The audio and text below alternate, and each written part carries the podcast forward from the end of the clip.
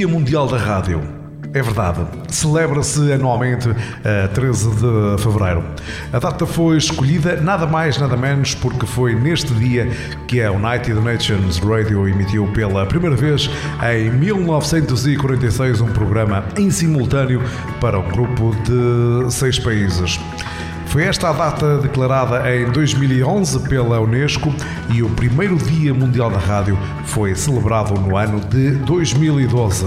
Para mim, a rádio continua a ser um meio de comunicação social que atinge as maiores audiências, continuando a adaptar-se às novas tecnologias e aos novos equipamentos com a transmissão online, via streaming, por exemplo.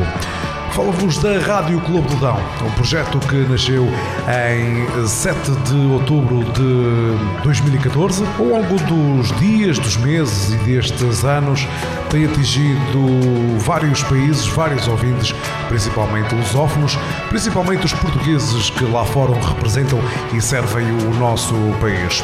É esse mesmo o objetivo da Rádio Clube Dão e, a meu ver, que as rádios online devem trabalhar.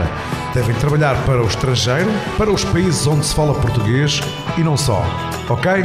Devemos divulgar a música nacional, devemos divulgar aquilo que é nosso e é esse o principal objetivo da Rádio Clube do Dão.